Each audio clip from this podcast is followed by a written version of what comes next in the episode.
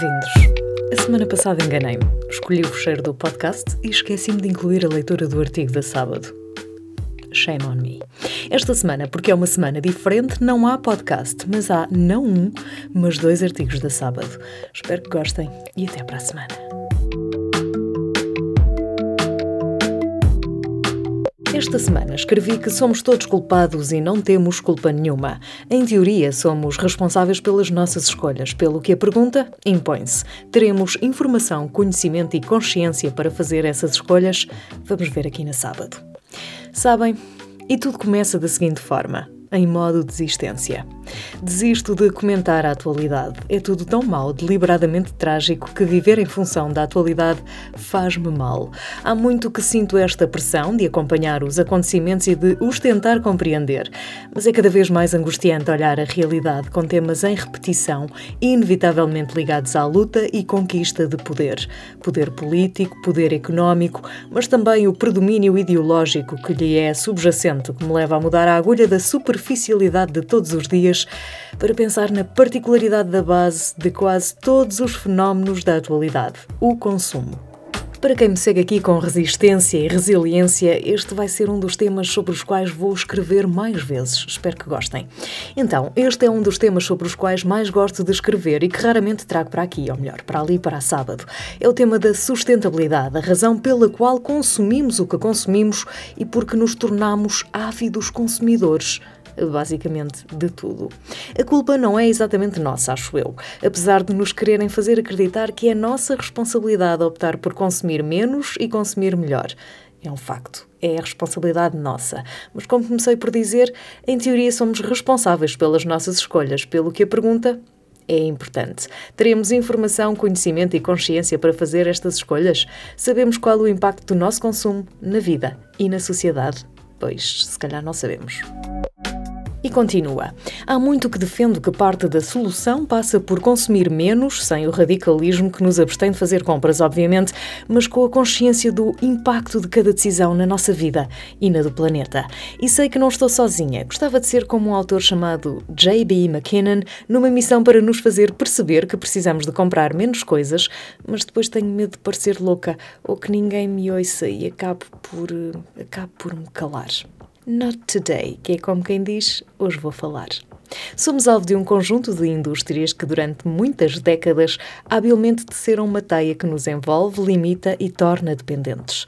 Das sementes e adubos à produção agrícola que fornece a matéria-prima para uma indústria alimentar assente em 10 grandes empresas. Empresas que controlam quase tudo o que comemos, algumas até com presença na área do retalho Devemos ainda juntar a indústria farmacêutica e da farmacocosmética, que resolvem muitos dos problemas causados por uma alimentação industrializada.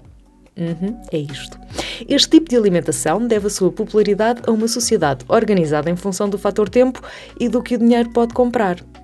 Temos pressa, porque não temos tempo. E não temos tempo porque vivemos demasiado depressa, comendo mal e provocando-nos stress que a alimentação agrava, para o qual precisamos de medicamentos, cuidados de saúde e beleza para aguentar.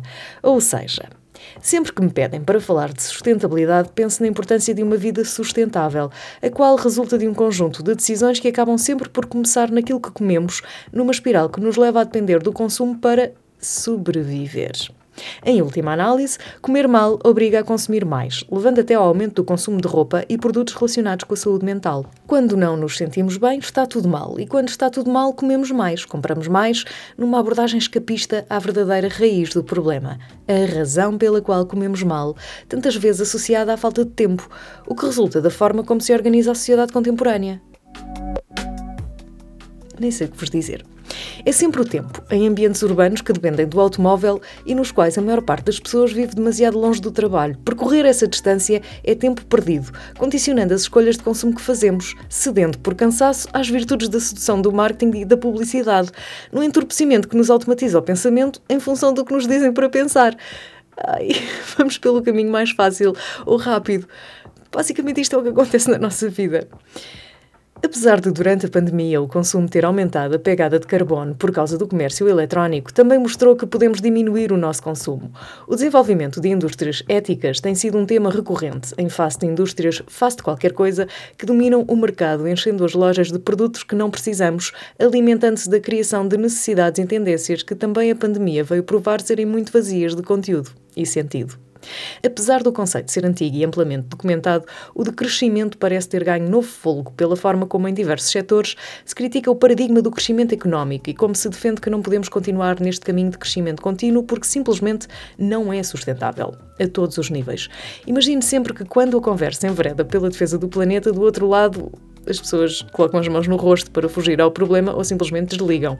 É como se, quando despejamos o lixo no caixote da nossa rua, o problema desaparecesse. Esse é o maior problema, a nossa natural incapacidade para lidar com o desperdício que produzimos face ao contínuo crescimento e imperativos de desenvolvimento que dependem de uma cada vez maior capacidade de produção e consumo global. Muitas vezes pergunto-me o que vamos fazer a tantas camisolas de fibra quando não tivermos água para beber ou quando as micropartículas dessas mesmas camisolas estiverem visíveis no nosso prato, porque do alimento original não resta nada, além da contaminação que estas provocam. As micropartículas das fibras das camisolas que vestimos já entraram na cadeia alimentar. Por isso, vamos olhar para as etiquetas e escolher fibras naturais ou continuar a vestir plástico.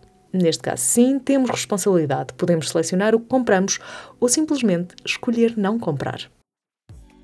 A sério, desculpem se vos incomodo. Longe de querer ser uma Greta Thunberg aqui do Burgo, mas a verdade é que não há nada de bom no consumo excessivo dos nossos dias.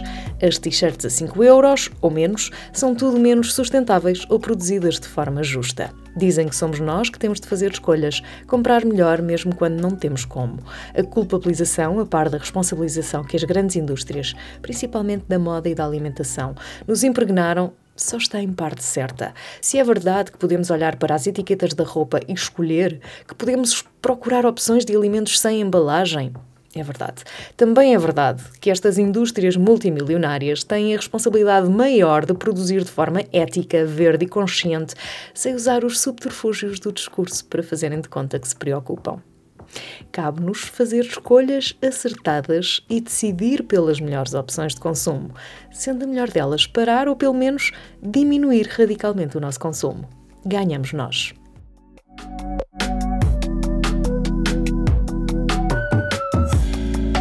O problema não são eles, somos nós. Questiono-me muitas vezes sobre a veracidade das notícias e da informação e pergunto-me outras tantas como foi que embarcámos neste comboio de uma viagem sem estações e nenhum apiadeiro, na qual os acontecimentos acontecem como se não houvesse amanhã e o ontem se eclipsasse, sabe-se lá para onde. Os teóricos falavam há mais de 50 anos na aceleração do tempo, mas não conheço quem tenha dedicado o seu tempo a perceber a razão pela qual aceitámos este paradigma. Ontem, Israel e a Palestina, depois Ceuta e amanhã. Se me tivessem dito que a resolução do conflito israelo-palestiniano era como o arco-íris do vamos todos ficar bem, talvez não tivesse ficado tão preocupada. Subitamente, e mais depressa do que arco-íris nas janelas, o conflito desapareceu das notícias e passámos a falar sobre as consequências dos ajuntamentos do Sporting ou a mais recente vitória da Taça de Portugal. Entre a Eurovisão e outras festas, desviam um avião e vamos todos ficar bem. Será que vamos?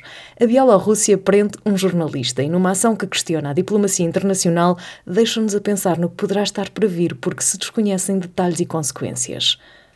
Já passaram alguns dias e já não se fala sobre isto.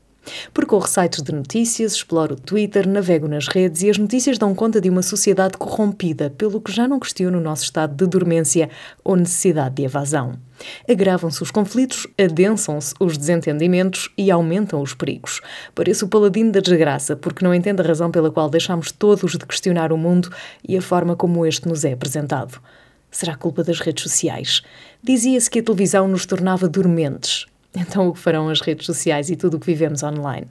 Fui falar sobre isso ao último TEDx Oeiras, ED, ponto de encontro de ideias e discussão da educação, onde fiz por provocar pais e professores. Neste emaranhado digital, navegamos sem rede e presos à rede, num contexto do qual somos presa e predador. Apontei cinco grandes erros que todos cometemos online. Eu não sou melhor do que ninguém e também erro, mas defendo que a noção do erro nos tornará mais cuidadosos, conscientes daquilo em que nos metemos. Quando digo que não uso WhatsApp para tratar assuntos profissionais relacionados com publicações no Facebook ou Instagram, olham-me sempre de soslaio. A integração de dados permite definir o melhor ou menor alcance dos perfis e suas publicações, principalmente de marcas e empresas. Por consequência, a maior ou menor probabilidade destas investirem em comunicação paga para atingirem os seus objetivos. Por isso, sim, tenhamos uma visão crítica em relação às redes, a sua arquitetura de construção e objetivos de criação, sem sacralizar o que a internet nos dá, porque, como nas notícias, há uma razão para os resultados serem aqueles. Chama-se algoritmo e resulta de uma complexa combinação de fatores definidos a partir da informação informação que extraem sobre nós, resultante da pegada digital que vamos deixando, por onde circulamos, o que escrevemos, o que dizemos em mensagens de voz, as pesquisas que fazemos, o que gostamos, comentamos ou partilhamos nas redes sociais. Atenção, não há uma espécie de FBI digital a ouvir as nossas conversas, mas há sim uma capacidade para retirar algumas palavras-chave e com isso nos direcionar publicidade. Senti incómodo na sala quando lhes recordei a máxima devidamente invertida de que o que acontece em Las Vegas fica por lá, mas que uma vez na internet, para sempre na internet. Pode dar-se o caso dos nossos filhos não quererem as célebres fotografias no penico pensaram nisso, especialmente quando se tornarem adolescentes rebeldes. Esta pegada digital que agora nos acompanha é um lastro difícil de desfazer. Como uma tatuagem, apesar de se poder remover, há sempre marcas que ficam da nossa presença digital, para o bem e para o mal, porque transportamos para a vida digital boa parte das nossas práticas, ampliando-lhes o alcance e a voz.